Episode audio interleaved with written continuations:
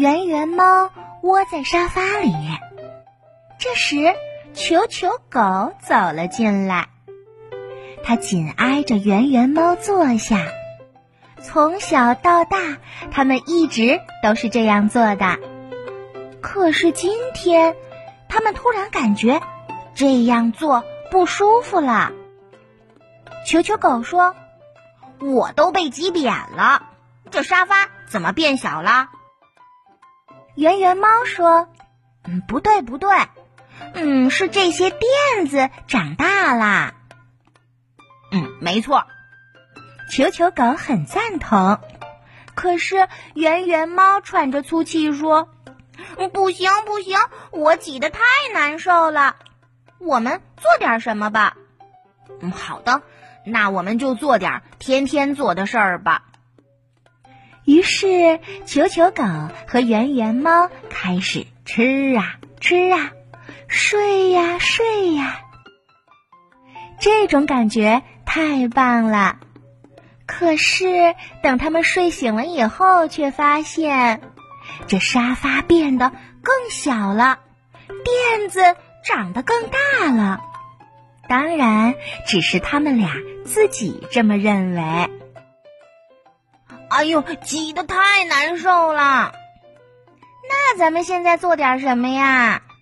嗯，做点天天都做的事儿吧。心情不好的时候。他们俩就会吃吃吃，睡睡睡，这种感觉太棒了。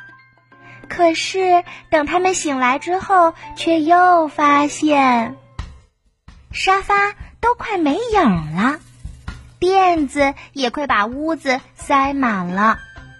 不过这只是他们自己这样认为的。球球狗叹了口气说。不行了，太难受了。圆圆猫大声说：“那现在做点什么呀？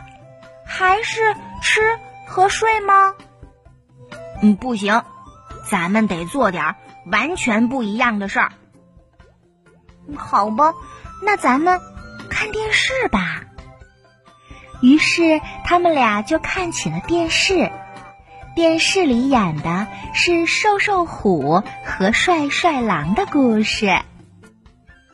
看电视的时候，他们又吃呀吃呀，睡呀睡呀，这感觉太棒了。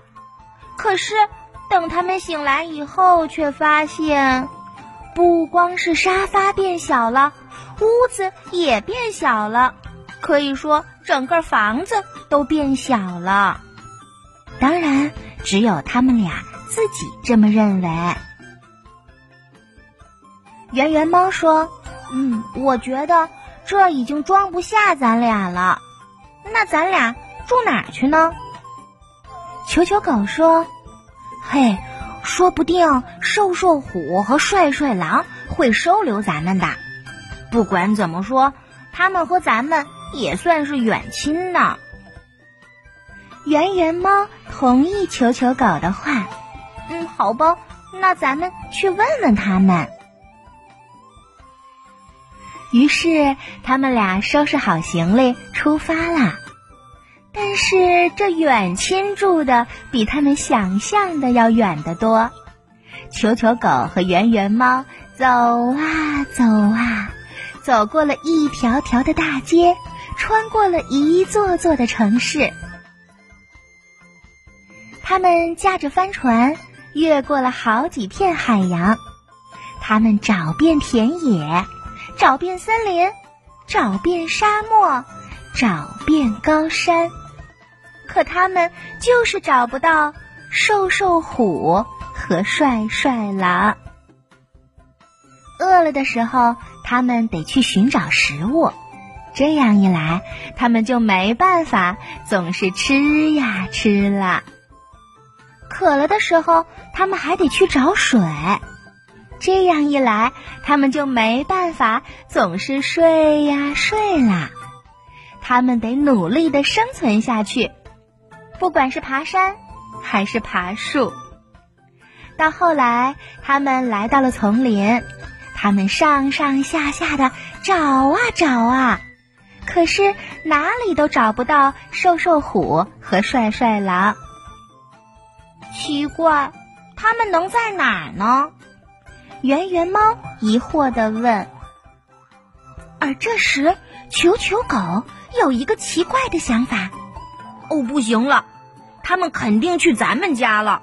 我敢说，现在他们就坐在咱俩的沙发上。”圆圆猫听了很生气。“哦，对的，咱们家现在空着，肯定是去了。这瘦瘦虎和帅帅狼最愿意做这种事儿。”于是，圆圆猫和球球狗急急忙忙的回家去找他们。他们走出了丛林，翻过了一座座的高山，穿过一片片沙漠、森林和田野。他们越过海洋，回到了自己住的城市。一进家门，球球狗就指着镜子喊道：“你看，他们在这儿。”沙发面前站着的不是别人。正是，是的，镜子里出现的就是瘦瘦虎和帅帅狼。当然啦，事实可并非如此。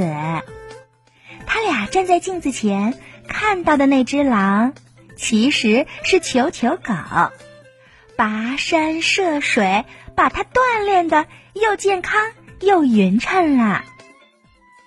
他们俩站在镜子前看到的那只虎，其实就是圆圆猫，四处觅食，使它变得又健康又苗条啦。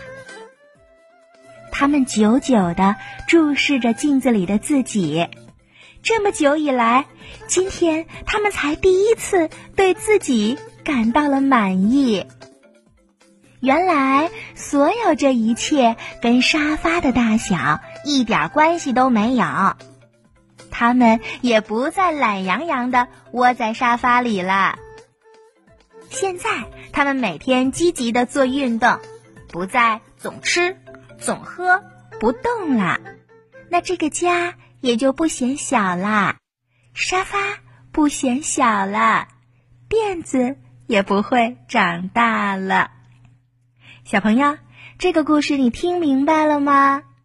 由于球球狗和圆圆猫实在是太胖了，可以说是越吃越胖，所以他们觉得自己住的地方呀变小了。现在他们俩都瘦下来了，身体又棒，而且生活的环境也就更宽敞了。